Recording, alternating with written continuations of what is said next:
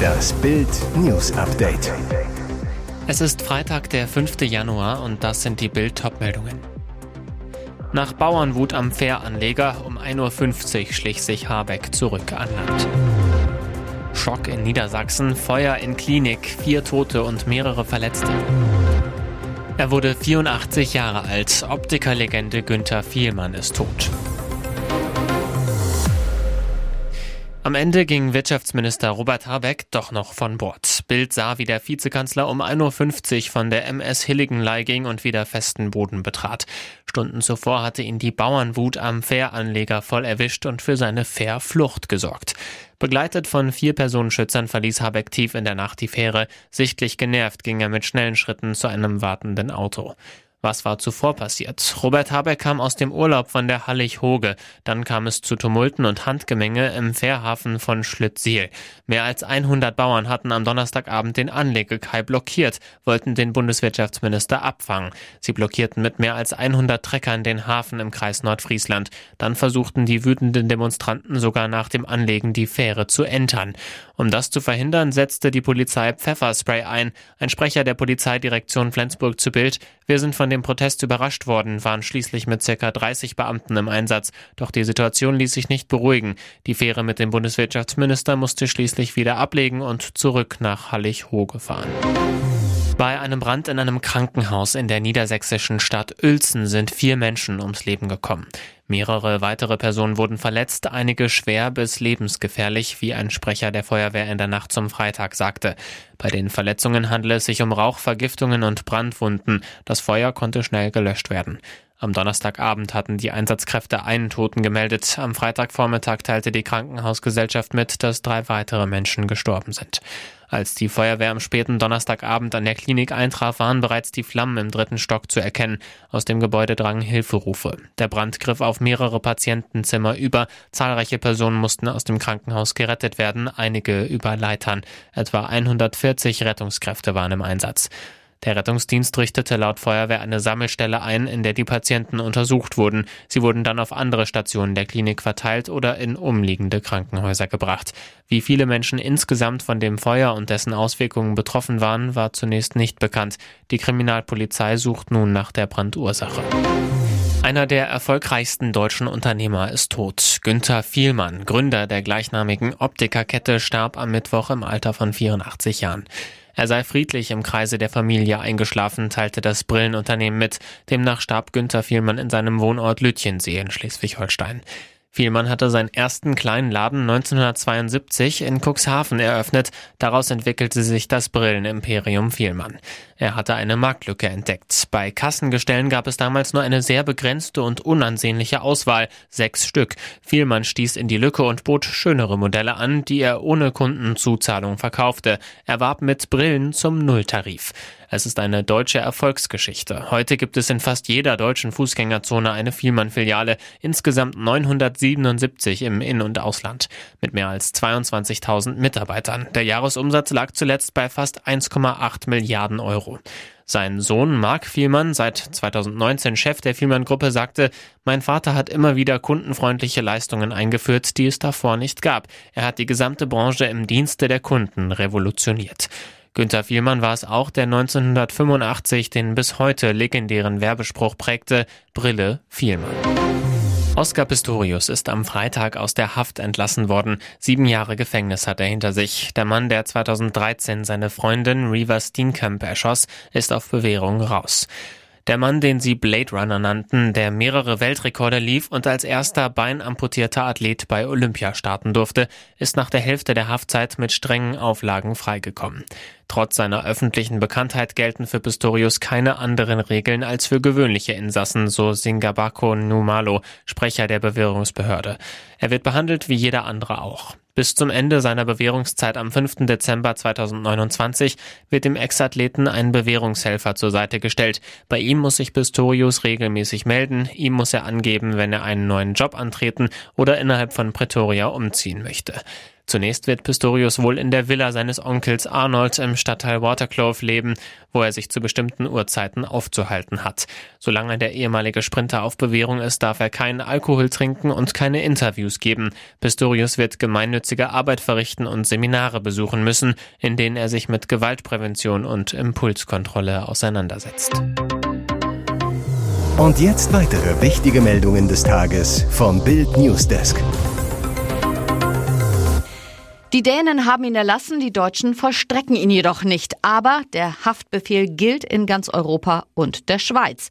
Das Drama um die Kinder von Christina Block. Um 0.17 Uhr in der Silvesternacht griffen acht Männer im dänischen Grafenstein ihren Ex-Mann Stefan Hensel an, schlugen ihn nieder, setzten die gemeinsamen Kinder Clara und Theodor in zwei Mietwagen und rasten mit ihnen nach Deutschland. Am Mittwoch erwirkten die dänischen Behörden einen europaweiten Haftbefehl gegen die Steakhouse-Erben. Die dänische Polizei führt Ermittlungen wegen Körperverletzung und Freiheitsberaubung gegen die 48-Jährige. Der Haftbefehl wurde ans Hamburger LKA geschickt. Die Staatsanwaltschaft wandelte ihn in einen sogenannten Aufenthaltsbeschluss um.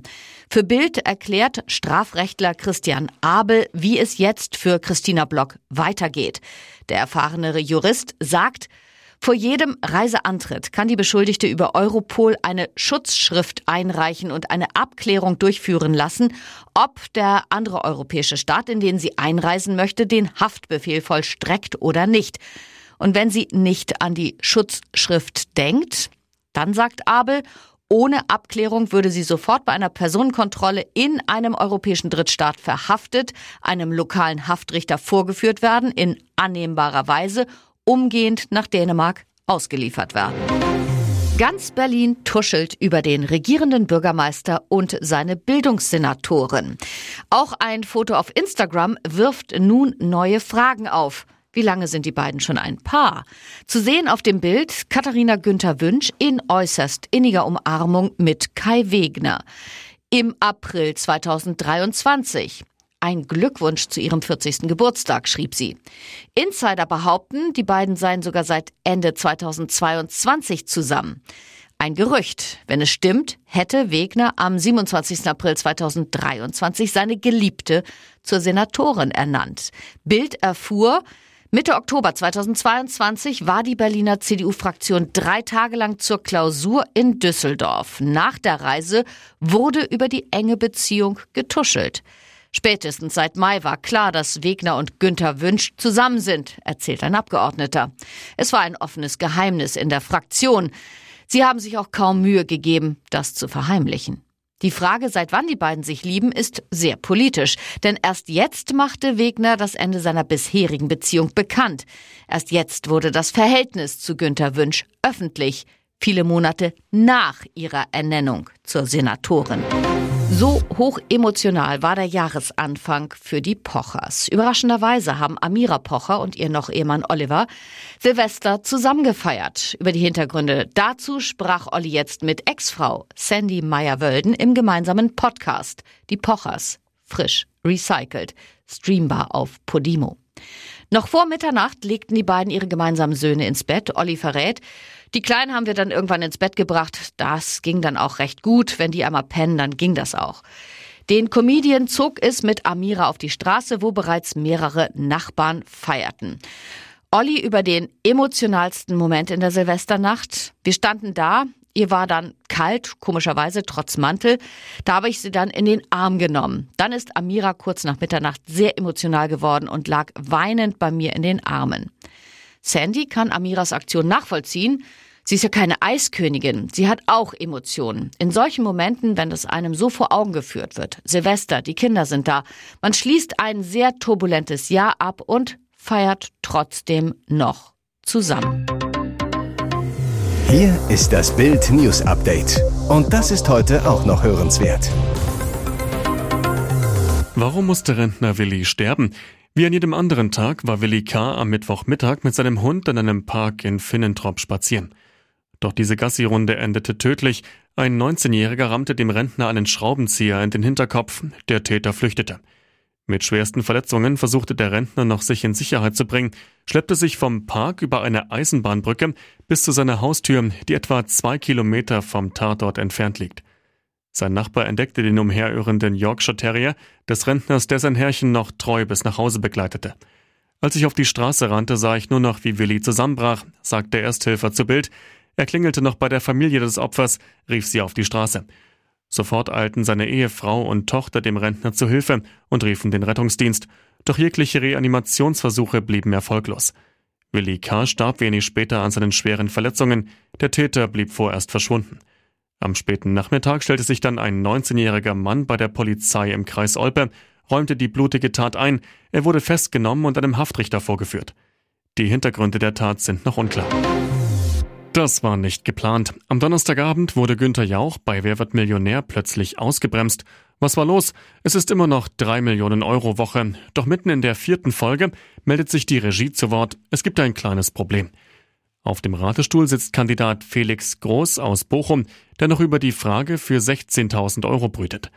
Die nach Einwohnerzahlen drittgrößte Stadt des entsprechenden Bundeslandes ist A. Holstein in Holstein, B. Mecklenburg in Mecklenburg, C. Württemberg in Württemberg oder D. Brandenburg in Brandenburg. Für den Pressesprecher der Polizei Dortmund ist das allein schwer zu lösen. Er will nichts riskieren und zieht seinen Publikumsjoker. Ein junger Mann rät ihm zu D. Für Groß ist das Manöver heikel. Bei einer falschen Antwort könnte er auf 500 Euro abstürzen. Trotzdem lockt er ein. Fast gleichzeitig fängt das Licht im Studio an zu flackern. Doch Günther Jauch scheint das erst nicht aufzuhalten. Er ist noch im Redefluss, will in die Werbung geben, als plötzlich eine Männerstimme aus der Regie ertönt. Ich unterbreche mal gerade, irgendwie ein Lichtproblem, es flackert die ganze Zeit. Auf den kleinen Zwischenfall reagiert der Quizmaster gewohnt professionell, flaxt. Oha, das ist natürlich ein Zeichen, würde ich sagen, und zwar wenn Antworten völlig falsch sind, dann wird automatisch ein Alarm ausgelöst.